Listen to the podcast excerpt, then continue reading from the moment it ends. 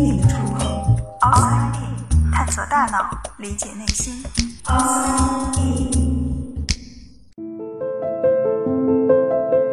欢迎来到 Outside In，我是冰峰。在上一期节目中，我们讲了人类的体温调节系统。不管外界是什么样的温度，我们的体温始终维持在三十七摄氏度左右。那么，你是否考虑过这样一个问题呢？为什么我们需要保持恒温，以及为什么这个温度偏偏是三十七度呢？其实，在自然界中有许多的动物，它们并不需要调控体温，或者说它们并不具备调控体温的技能。因为它们的体温是随着环境的温度变化而变化的。天气热了，它们的体温就会升高；而在冰天雪地里，体温也会降到和周围一样的温度。我们通常把这一类动物称之为冷血动物，但其实它们并不总是冷的。和冷血动物相反，我们把自己称为恒温动物。顾名思义，就是会有一个恒定的体温。那么，我们为什么要耗费如此大的能量，仅仅是为了保持体温呢？那些不需要调控体温的动物，不也照样生存着吗？保持体温真的那么重要吗？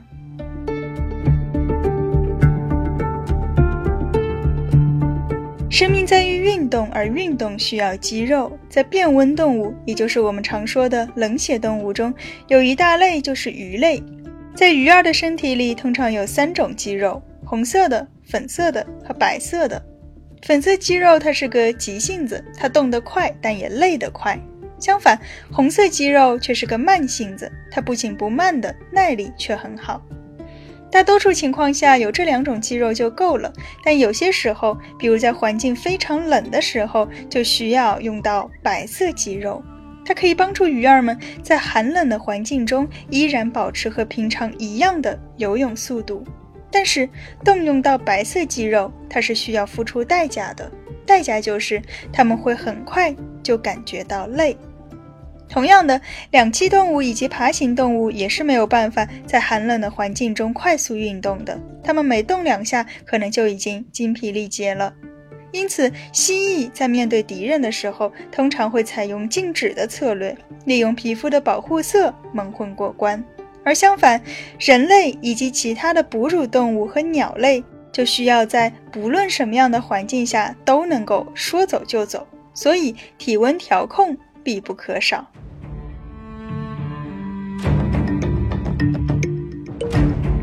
虽然说那些不需要调控体温的动物们，它们可以因此节省下很大一部分的能量，但同时它们也必须要面对极端气温带来的危险。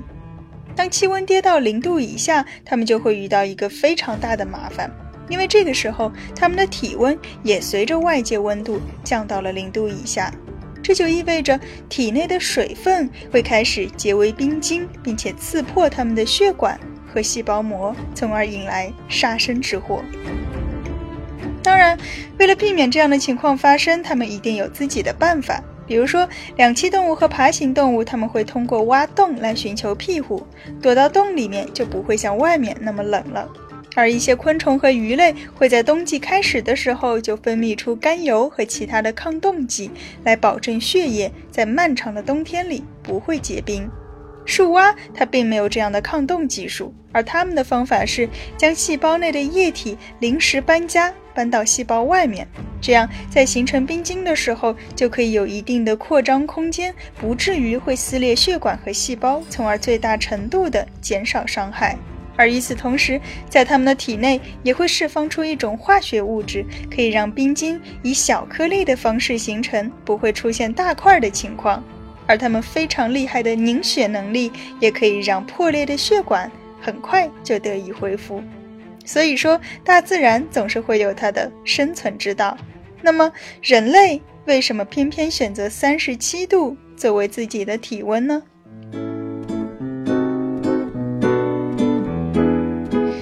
为什么是三十七而不是二十七或者四十七？如果体温更高的话，我们就可以跑得更快而不觉得累，这样不是更好吗？听起来是不错，但问题是要维持一个更高的体温，我们就需要耗费更多的能量，所以这其实就有一个划不划算的问题在里面。而更为重要的是，当温度超过了四十一摄氏度，蛋白质就会遭到破坏，失去它原本的特性。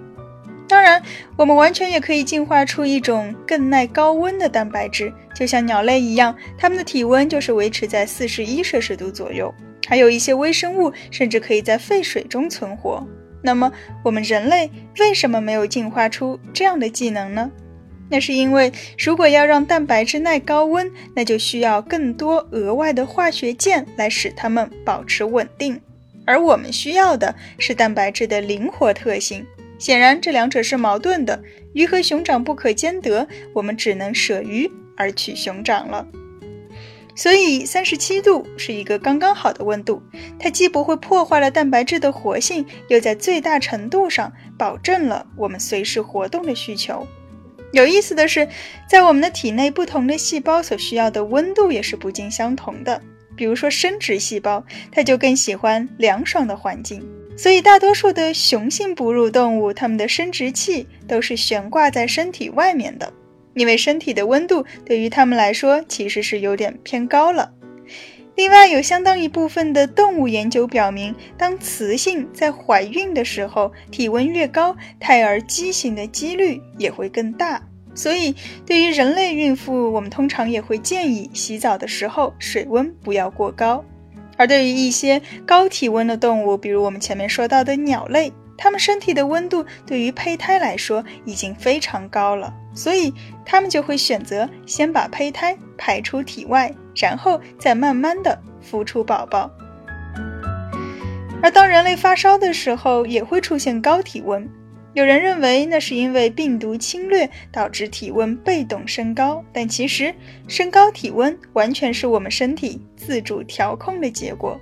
只有升高了体温，我们身体的各个细胞才能够运转得更快，从而打败外来入侵者。